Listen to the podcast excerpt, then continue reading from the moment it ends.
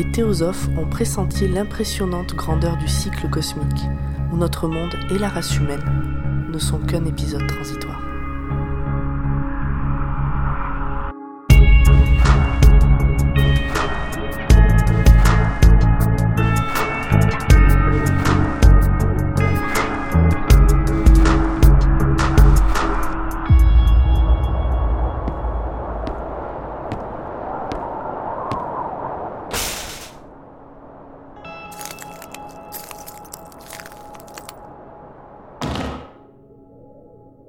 La fin débuta en novembre. Ce fut malgré tout une chance, car les céréales avaient été semées dans les grandes plaines agricoles. Le printemps et l'été connurent leur dernier grand champ de blé. Avec quelques élevages, ils nous permirent de subsister. Difficilement, douloureusement, mais encore un peu. Nous avons entamé un pittoresque retour vers le passé.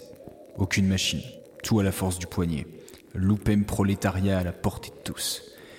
Je vivais dans un pays industrialisé, dans une économie tertiarisée, mondialisée, où la production de biens était en grande partie délocalisée, déléguée à des masses laborieuses moins coûteuses. Les diplômes du supérieur font de piètres maçons, d'exécrables menuisiers et de foutus mauvais agriculteurs. C'est con pour des gens qui aimaient tant la bouffe bio.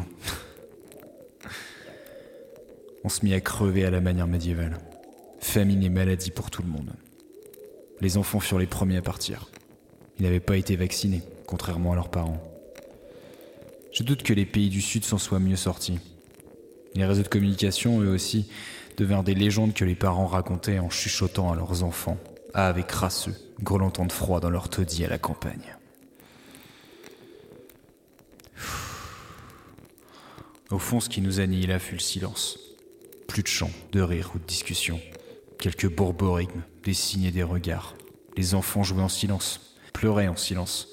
Un silence omniprésent, déchirant, inhumain. Le silence est toujours inhumain. Comment je m'en suis sorti? La question est légitime. Je me la pose encore. La chance sans doute. Un métabolisme plus résistant que la moyenne, mais peut-être un instinct de survie plus développé. Je l'avoue, j'en suis le premier étonné. Parce qu'a priori, j'étais plutôt un outsider au jeu de la survie. Mais va savoir pourquoi, dès le début des grandes boucheries urbaines, j'ai investi dans de l'équipement de survie. J'ai regardé un tutoriel, une des dernières vidéos YouTube que j'ai vues. Elle fut utile, c'était assez rare pour le souligner. J'ai commencé mon périple avec un camping-car que j'avais acheté d'occasion avant la panique et l'écroulement du système monétaire. Les copains s'étaient foutus de ma gueule. Ils me traitaient de pré-retraité. C'était drôle. Ils étaient drôles. Ils sont tous morts maintenant. Tous. J'ai tenu quelques mois, puis le gasoil se fit rare. De toute façon, le camion devenait encombrant et un appôt à connard. J'en ai amoché quelques-uns, voire plus si affinité, de ces émules de Mad Max qui voulaient me le voler. Ça devenait fatigant. J'avais de l'énergie à mettre dans autre chose que buter des coups. Je dis pas que ça soulage pas, hein, mais j'avais à survivre, pas à jouer au héros. J'étais pas un de ces paranoïaques de survivalistes, loin de là. Mais j'ai compris quelque chose. Le chasseur-cueilleur allait faire un comeback retentissant. L'époque n'était plus à la sédentarisation et au collectif. Mais pourquoi l'ai-je compris dès le début? En vrai, je m'en fous un peu. Personne ne m'en a jamais fait le compliment, ni la remarque. Mais moi, je suis pas certain d'apprécier ce trait d'intelligence, cette fulgurance de mon intellect. Après tout ce que j'ai vu, le génie humain me paraît tout aussi douteux que ce slip que je porte depuis bien trop longtemps. Ces derniers temps, avec David, c'est comme ça qu'il s'appelait, David, nous croisions plus grand monde sur les routes. De vivants et d'entiers, j'entends l'homme s'effaçait doucement et devenait comme ses prédateurs, invisible. On s'était approché de quelques villes, jamais trop près, mais assez pour voir si quelque chose bougeait encore et récupérer une ou deux miettes utiles de civilisation. Et le phénomène s'était fréquemment reproduit. On sentait comme une onde, une vibration qui en émanait. C'était suave et en même temps acre. Je sais, tu dois penser que je suis dingue, que la solitude et l'errance ont mis ce qu'il restait de mon psychisme à genoux. Tu n'as peut-être pas tort, car je te parle alors que tu n'es que mon reflet crasseux dans un miroir tout aussi crasseux. Mais je l'ai ressenti, et David aussi. Cet appel était presque hypnotique. Surtout la nuit lorsque le cœur de ces agglomérations émettait une faible lueur. Elle me rappelait celle, si ancienne maintenant, des tumouches électriques dans les boucheries. David s'était posé une question. Était-ce le signe que nos anciennes zigourates Oui, il disait ziggurat, il était cultivé pour un vigile. Était désormais occupé par d'autres habitants? Mais ce pouvait être tout simplement les feux follets nés de la décomposition des milliers de corps, enfin des restes des corps, qui pourrissaient tranquillement là-bas.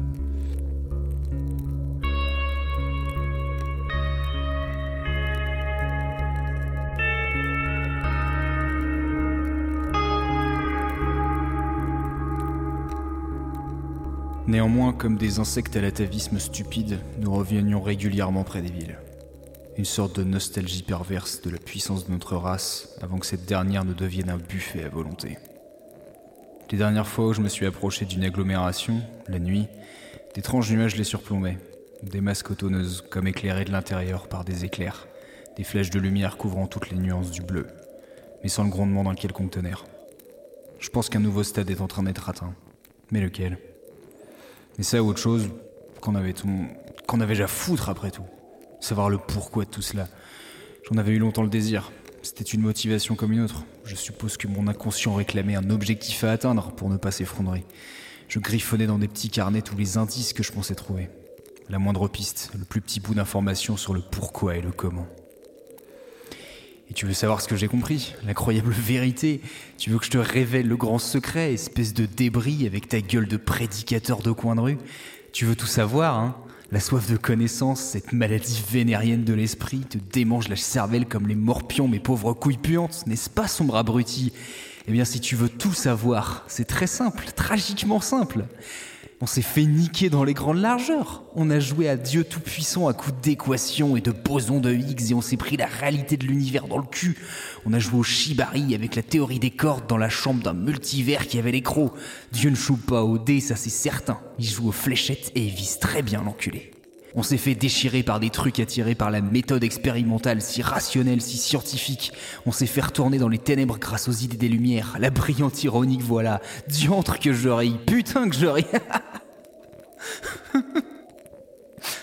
Au fond, c'était peut-être ce vieux déclassé de Lovecraft qui avait raison. J'ai déchiré la première page de l'appel de Cthulhu dans la bibliothèque tombeau de l'historien de notre race de débiles fascinés par le côté ludique des allumettes. La chose la plus miséricordieuse en ce monde, je crois, c'est l'inaptitude de l'esprit humain à corréler tout ce dont il est témoin. Nous vivons sur une placide île d'ignorance, au milieu des noires mers d'infini, et cela ne veut pas dire que nous puissions voyager loin. Les sciences, chacune attelée à sa propre direction, nous ont jusqu'ici peu fait de tort. Mais rassembler nos connaissances dissociées nous ouvrira de si terrifiants horizons de réalité et la considération de notre effrayante position ici-bas, que soit nous deviendrons fous de la révélation, soit nous enfuirons la lumière mortelle dans la paix et la sécurité d'une nouvelle ère d'obscurité. Les théosophes ont pressenti l'impressionnante grandeur du cycle cosmique où notre monde et la race humaine ne sont qu'un épisode transitoire.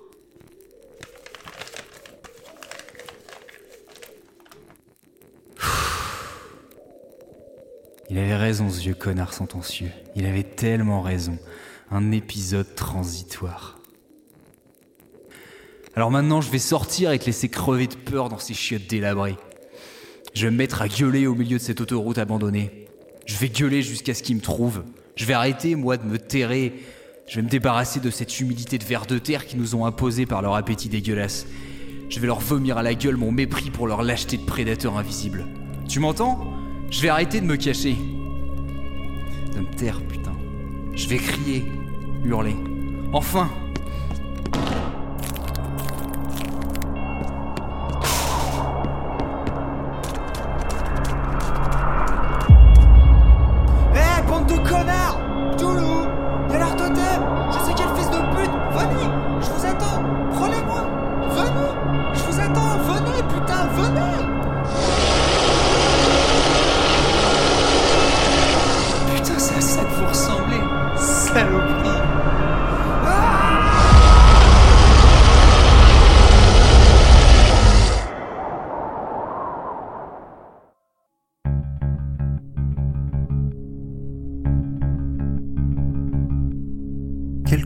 est une fiction écrite par David D. Ward, mise en son par Zu, avec des musiques composées par Julien Picard. Vous avez pu entendre Manu dans le rôle principal, accompagné par Pomme, Fanny, Julien Picard et Julien Loisy. Chernobog, Grand Poil, Colette, Lexine, Patrice et Clément des différents podcasts du label, ainsi que Neko, patriote qui a répondu à notre appel à candidature.